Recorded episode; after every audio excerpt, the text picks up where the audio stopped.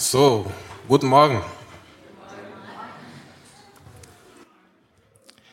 Ich werde jetzt einen Bibeltext lesen aus Matthäus 21. Wer seine Bibel hat, kann mit aufschlagen. Matthäus 21, Vers 12.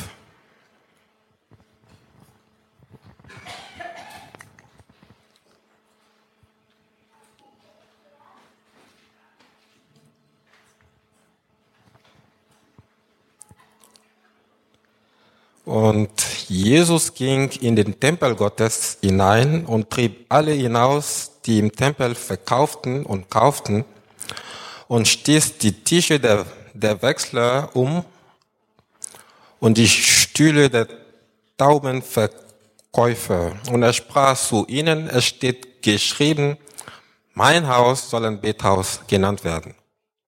Ihr aber habt eine Räuberhöhle herausgemacht. Und es kamen Blinde und Lahme im Tempel zu ihm und er heilte sie. Als aber die obersten Priester und die Schriftgelehrten die Wunder sahen, die er tat, und die Kinder, die im Tempel riefen und sprachen, Hosanna, dem Sohn Davids, da wurden sie entrüstet und sprachen zu ihm, hörst du das, was diese sagen? Jesus aber sprach zu ihnen, ja, habt ihr noch nie gelesen, aus dem Mund der Unmündigen und Säuglinge hast du ein Lob bereitet. Lass uns beten. Himmlischer Vater, wir danken dir, dass wir hier versammelt sind und jetzt, dass wir dein Wort hören wollen, bitte ich dich, zu deinen Kindern zu reden. Sprich zu ihnen. Erfülle ihre Herzen durch dein Wort und sprich daraus zu mir. Ich brauche deine Hilfe. Danke, Vater. Und segne dein Wort. Amen. Es gab mal einen, einen schwarzen Prediger. Er war den ganzen Sonntag in der Gemeinde. Er hat gepredigt. Nach der Predigt gab es Gespräche. Er hat Seelsorge gemacht. Und dann irgendwann wurde es ihm zu viel. Und er ging raus aus der Gemeinde im, im Park, Parkplatz, um ein bisschen Luft zu holen. Er ging in den Park, Parkplatz und er lief und er war versunken in seinen Gedanken und auf einmal kam ein kleiner Junge mit einem Fahrrad. Der kleine Junge sieht den alten Mann und ruft laut, Hallo, hi. Hallo, alter Mann. Kommen Sie aus diesem Gebäude? Ist Gott in diesem Haus? Ist Gott da drin? Der alte Mann war den ganzen Sonntag in der Gemeinde. Er hat gepredigt, er hat Gespräche geführt und irgendwann ging er raus und er war versunken in seinen Gedanken. Und dieser kleine Junge kommt, sieht ihn, bremst und dann ruft laut, Hallo, hi. Kommen Sie aus diesem Haus? Ist das Gottes Haus? Ist Gott in diesem Haus? Und, und der alte Mann sagte, Sohn, Manchmal wundere ich mich.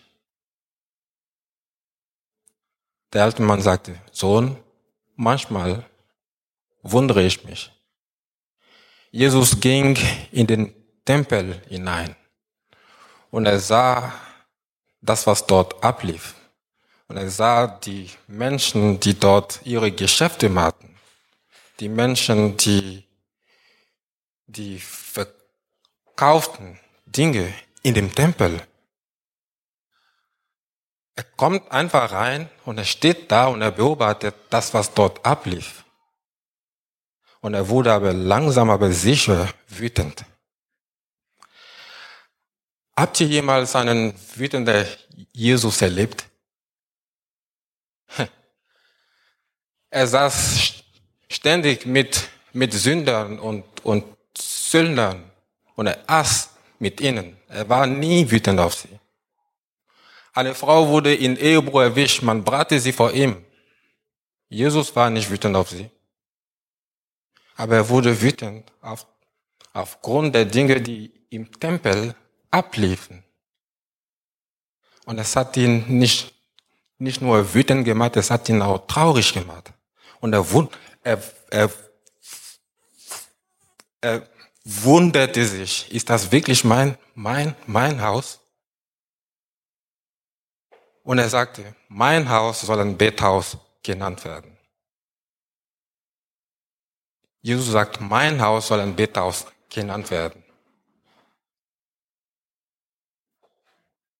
Als, als er das sagte, da hat das ein bisschen Klick gemacht bei den Juden. Denn sie wussten, es ist Gottes Haus. Und jetzt kommt Jesus und er sagt, mein Haus. Hm. Wie, wie konnte dieser Zimmermann aus Nazareth sagen, das Haus Gottes sei sein Haus, wenn er nicht Gott war? Er sagt, es ist mein Haus und mein Haus soll ein Bethaus genannt werden. Als Jesus sagte, mein, mein Haus soll ein Bethaus genannt werden, war das kein Vorschlag. Es war eine Verkündigung. Er sagt, mein Haus soll ein Bethaus genannt werden. In dem Sinne, mein, mein Haus soll bekannt werden. Mein Haus soll angesprochen werden. Mein Haus soll, soll, soll, soll angesehen werden als ein Bethaus. Er beteuert und verkündigt, es ist mein Haus und das ist ein Haus des Gebets. Und dann sagt er, Ihr aber habt daraus gemacht eine Räuberhöhle. Nun, jedes Mal, dass ich eine Predigt über diesen Text höre, und ich habe schon eine Menge Predigten über diesen Text gehört, ist immer die Betonung auf dieses eine Wort, Räuberhöhle. Aber heute möchte ich vorschlagen, dass, dass die Betonung in diesem Text nicht auf das Wort Räuberhöhle ist, sondern sondern die Struktur des Satzes macht, dass die, dass die Betonung im vorderen Teil des Satzes liegt. Jesus sagt, ich habe ab daraus gemacht eine Räuberhöhle. Ich habe ab daraus gemacht eine Räuberhöhle. Die Betonung liegt nicht auf das Wort Räuberhöhle. Die Betonung liegt auf, ich habe ab daraus gemacht. Ihr habt nicht verstanden, ich versuch's noch einmal. Jesus sagt, mein Haus soll ein Bethaus genannt werden. In dem Sinne, alle Menschen, die Menschen, die in dem Tempel kommen, um, um ihre Opfer zu bringen, sollen erkennen, es ist das Haus Gottes. Die Menschen, die, die neben dem Tempel laufen, sollen erkennen, das hier ist das, das hier ist der Tempel Gottes. Ich habe ab daraus gemacht eine Räuberhöhle. Die Betonung liegt nicht auf das Wort Räuberhöhle, sondern die Betonung liegt auf, ich habe ab daraus gemacht. Punkt. Denn es spielt keine Rolle, was ihr, ihr herausgemacht habt. Das Problem ist, was ihr daraus gemacht habt und ihr habt etwas anderes daraus gemacht als das, was es eigentlich sein sollte. Gut, ihr habt verstanden, ich versuche noch einmal hier. Jesus sagt, ich habe von meinem Haus etwas anderes gemacht als das, was es eigentlich sein sollte. Sein Punkt ist, wenn die Menschen über mein Haus reden, sollten sie sagen, das ist das Haus Gottes. Das ist der Tempel Gottes. Das ist der Ort, wo die Menschen kommen, um in, in Verbindung mit dem lebendigen Gott zu treten.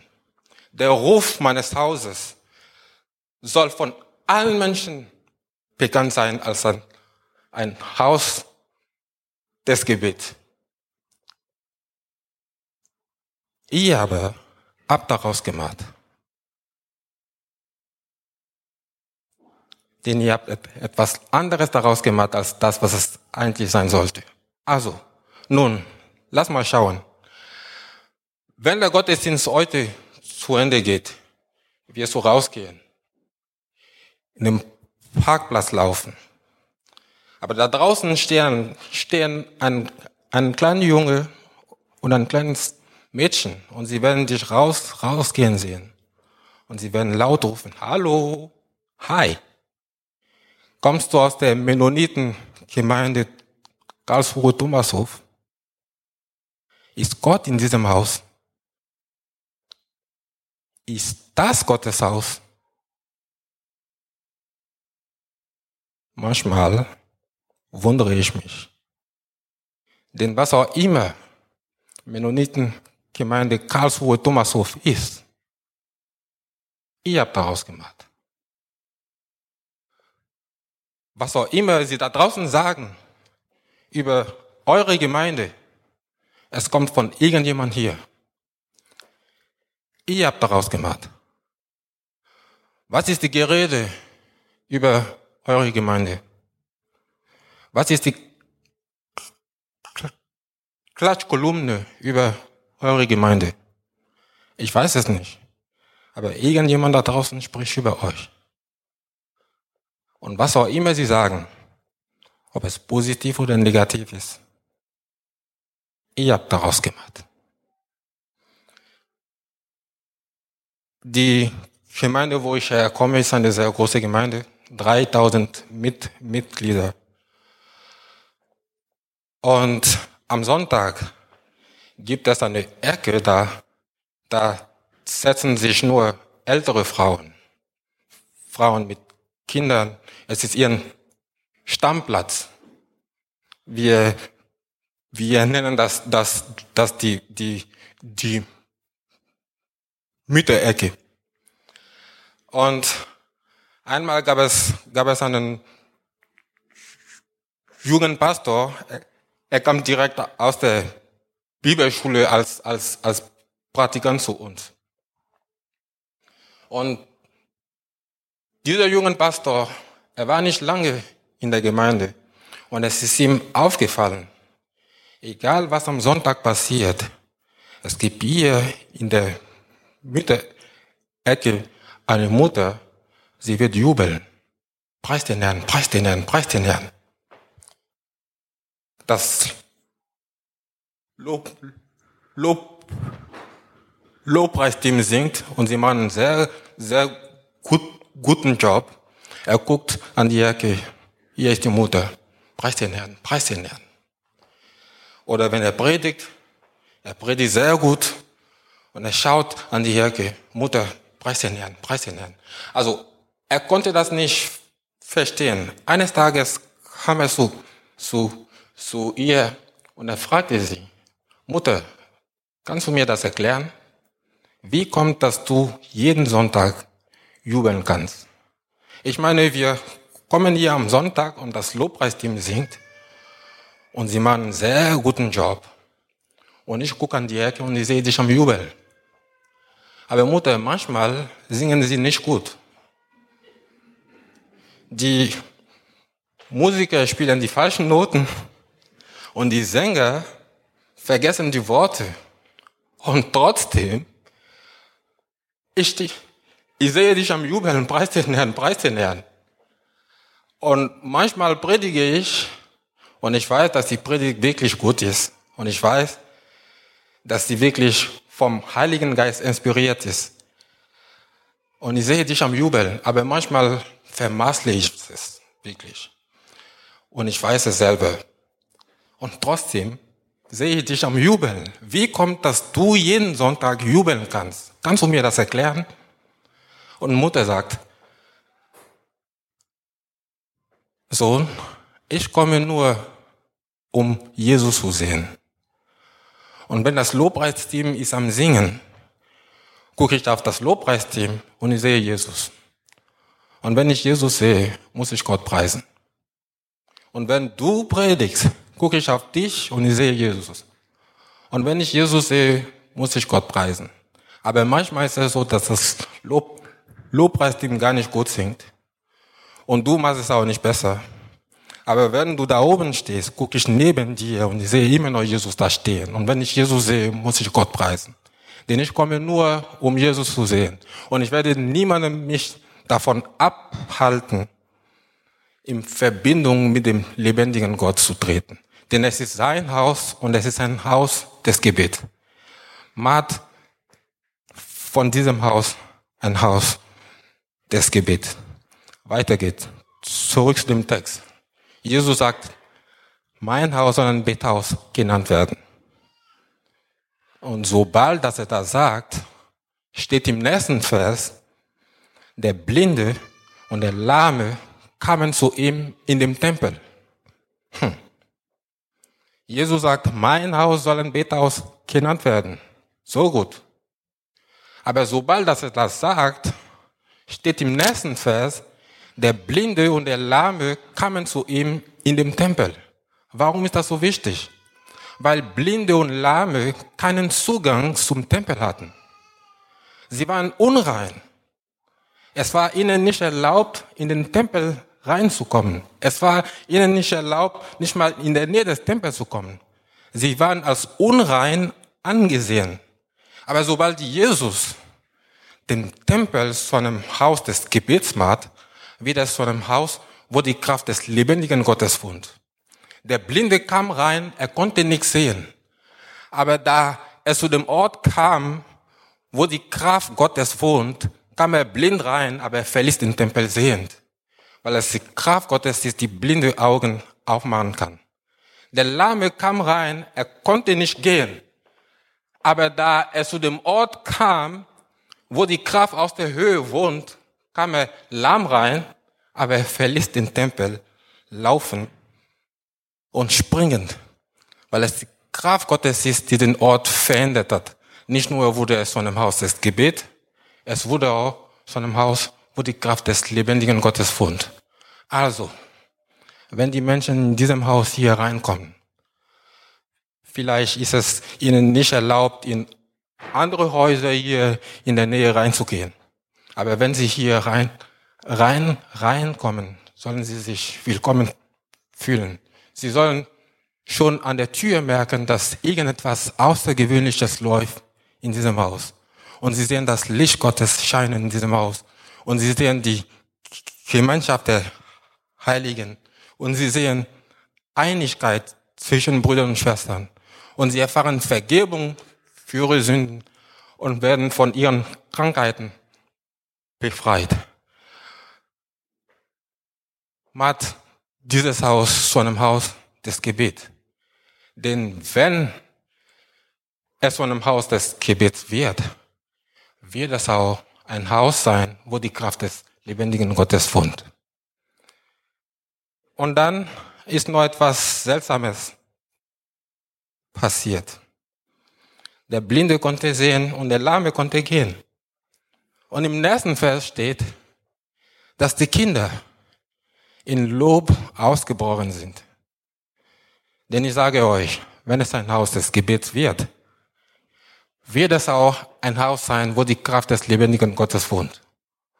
Und wenn es ein Haus wird, wo die Kraft des lebendigen Gottes wohnt, wird es auch ein Haus des Lobes sein.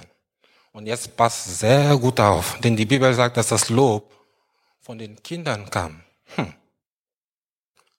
Die Bibel sagt, dass das Lob in dem Ort ausgeboren ist aus dem Mund und Lippen von Kindern, von Babys.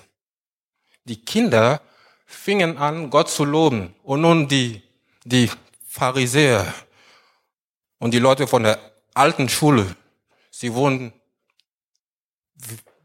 wütend. Sie sagten, wie kannst du sowas erlauben?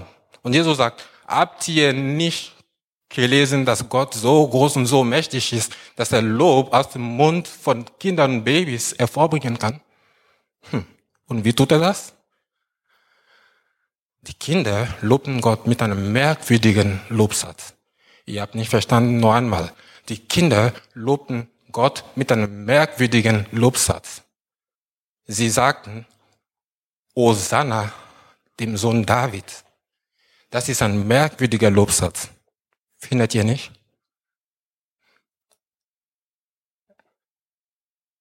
Es ist nicht ein, ein einfacher Halleluja oder Preis den Herrn oder Dank, Danke Vater. Sie sagten, Hosanna, dem Sohn Davids. Von all das, was man sagen kann, um Gott zu loben, die, die Kinder sagten, Hosanna, dem Sohn Davids. Wie viel haben diese Kinder gelernt, um Gott zu loben mit solch einem merkwürdigen Lobsatz? Wie viel haben diese Kinder gelernt, um Gott zu loben mit solch einem seltsamen Vokabular? Wie viel haben diese Kinder gelernt, um Gott zu loben mit, mit solch einer ungewöhnlichen Sprache? Sie sagten Hosanna, dem Sohn Davids. Und jetzt zurück zum Vers 9. Zurück zum Vers 9, als Jesus in die Stadt Jerusalem einzog. Da wartete auf ihn auf die Straße eine große Volksmenge.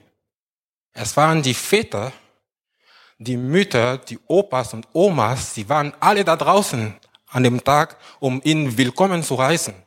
Sie haben sogar Dinge auf der Straße ge ge geworfen, damit er drauf gehen kann.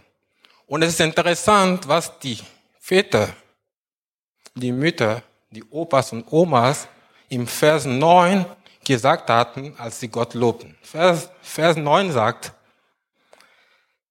und die Volksmenge, die vorausging, und die, welche nachfolgten, riefen und sprachen, Hosanna, ha, hier ist es, Hosanna, dem Sohn David. Woher haben diese Kinder gelernt, Gott zu loben mit solch einem merkwürdigen Lobsatz. Sie sahen ihre Väter, sie sahen ihre Mütter, sie sahen die Erwachsenen, die Vorbilder, die vor ihnen standen. Sie lernten, wie man Gott lobt, indem sie Papa und Mama beobachtet haben. Nun, deine Kinder beobachten dich auch, wenn du es nicht merkst. Deine Enkelkinder beobachten dich auch, wenn, wenn du es nicht merkst. Die Kinder, mit denen du jeden Sonntag Kinderstunde machst, sie beobachten dich, auch wenn du es nicht erlernen kannst. Sie lernen so viele Dinge von dir, aber wie oft lernen sie von dir, Gott zu loben? Wie oft lernen sie von dir, Gott die Ehre zu geben? Wie oft lernen, lernen sie von dir, Gott ein Danklob darzubringen? Denn ich sage euch, wenn es ein Haus des Gebets wird, wird es auch ein Haus sein, wo die Kraft des lebendigen Gottes wohnt. Und wenn es ein Haus wird, wo die Kraft des lebendigen Gottes wohnt, wird es auch ein Haus des Lobes sein. Es ist die Art von Lob, die ziemlich spontan ist. Sie wächst automatisch in dir, wenn du an die Güte Gottes denkst. Wenn du an die Güte Gottes denkst, wirst du nicht so im Gottesdienst sitzen und cool, cool aussehen, sondern, sondern dieses Lob wächst in dir und du willst, dass die ganze Welt es erfährt. Vor vier Jahren bin ich an die Lunge operiert worden. Mein, mein, mein linken Lungenflügel wurde fast komplett entfernt. Und als ich nach, nach zehn Stunden wieder aufwachte, schien alles normal zu sein. Ich hatte keine Schmerzen. Alles, alles war wie vorher. Und ich habe mich gewundert, haben sie mich wirklich operiert? Um mich selbst so, so über, über, über, überzeugen, habe ich die rechte Hand an dieser Seite hier gestreckt. Und ich konnte spüren. Etwa hier gab es zwei Schläuche in mir, um die Flüssigkeit von der OP abzusaugen. Und darauf gab es ein Riesenpflaster.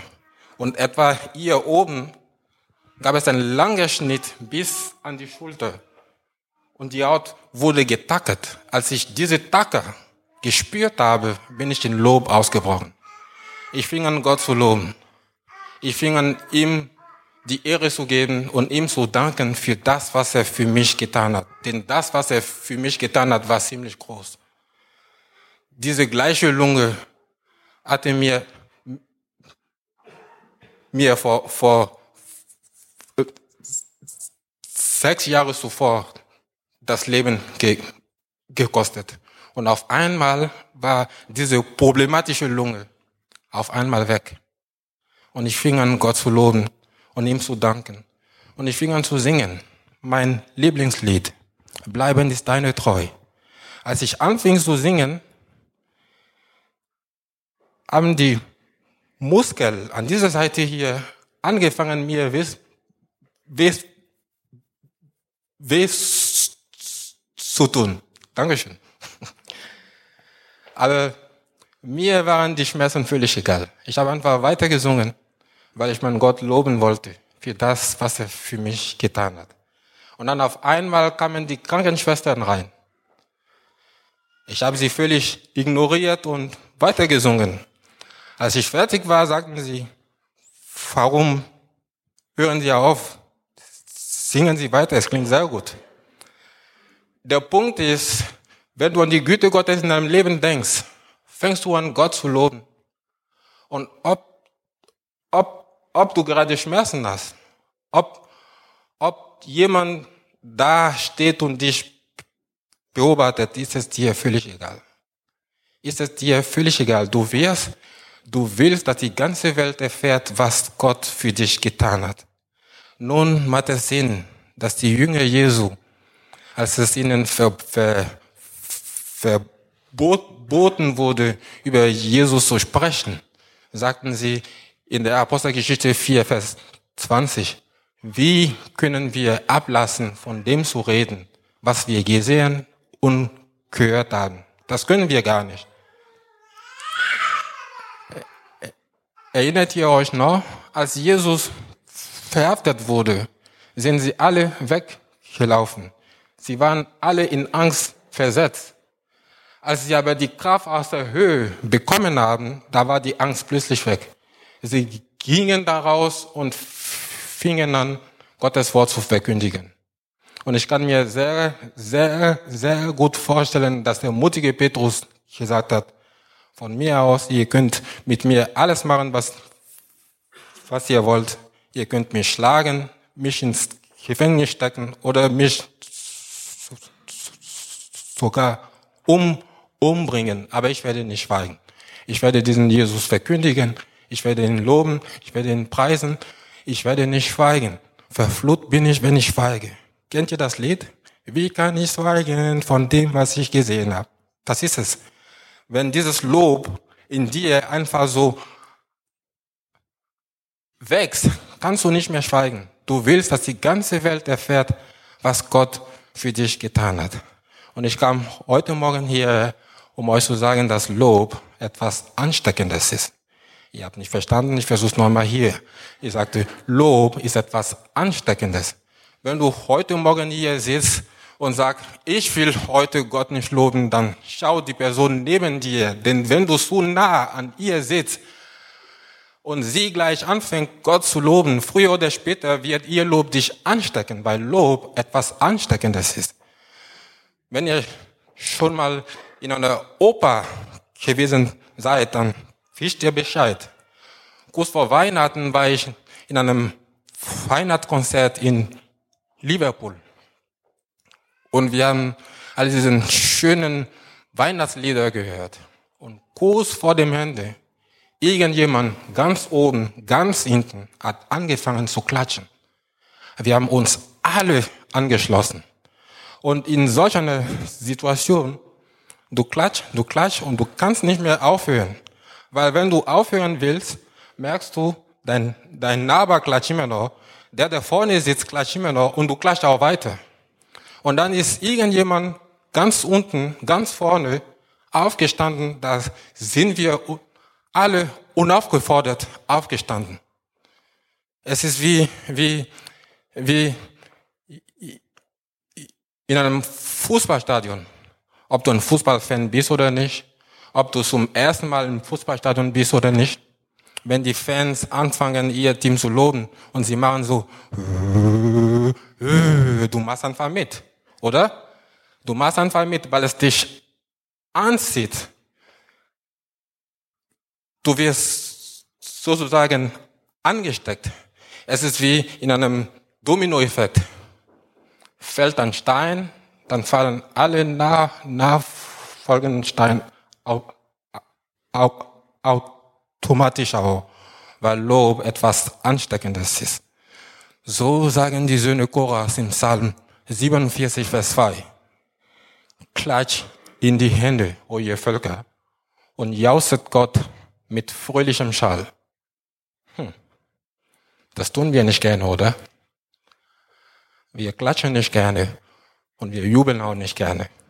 Aber die Söhne Koras schreiben diesen Psalm nicht nur, um gelesen zu werden, sondern auch um nahegeahmt zu werden. Lass uns anstecken von dem Lob in diesem Psalm. Und der König David sagt im Psalm 34, Vers 2, ha, ich liebe das. Ich will den Herrn preisen, alle Zeit. Und sein Lob soll immer da, immer in Mode sein. Gibt es heute Morgen ein Lob aus seinem Mund? Gibt es heute Morgen ein Lob in diesem Haus? Wenn Gott nichts für dich getan hat, dann kannst du heute schweigen. Aber wenn Gott dich gerettet hat, wenn er dir ver, ver, vergeben hat, dann solltest du ihn loben. Die Art und Weise, wie Gott dich gerettet hat, so sollst du ihn loben. Die Art und Weise, wie er dich aus dem Dreck gezogen hat, so sollst du ihn loben. Die Art und Weise, wie er dich geheilt hat, so sollst du ihn loben. Die Art und Weise, wie er dir vergeben hat, so sollst du ihn loben. Die Art und Weise, wie er dich versorgt hat, so sollst du ihn loben. Gibt es ein Lob heute Morgen in diesem Haus? Gibt es heute Morgen ein Lob aus seinem Mund? Denn ich sage euch noch einmal, wenn es ein Haus des Gebets wird, wird es auch ein Haus sein, wo die Kraft des lebendigen Gottes wohnt. Und wenn es ein Haus wird, wo die Kraft des lebendigen Gottes wohnt, wird es auch ein Haus des Lobes sein. Macht dieses Haus zu einem Haus des Gebets. Macht dieses Haus zu einem Haus, wo die Kraft des lebendigen Gottes wohnt. Macht dieses Haus zu einem Haus des Lobes. Halleluja. Amen. Danke fürs Zuhören.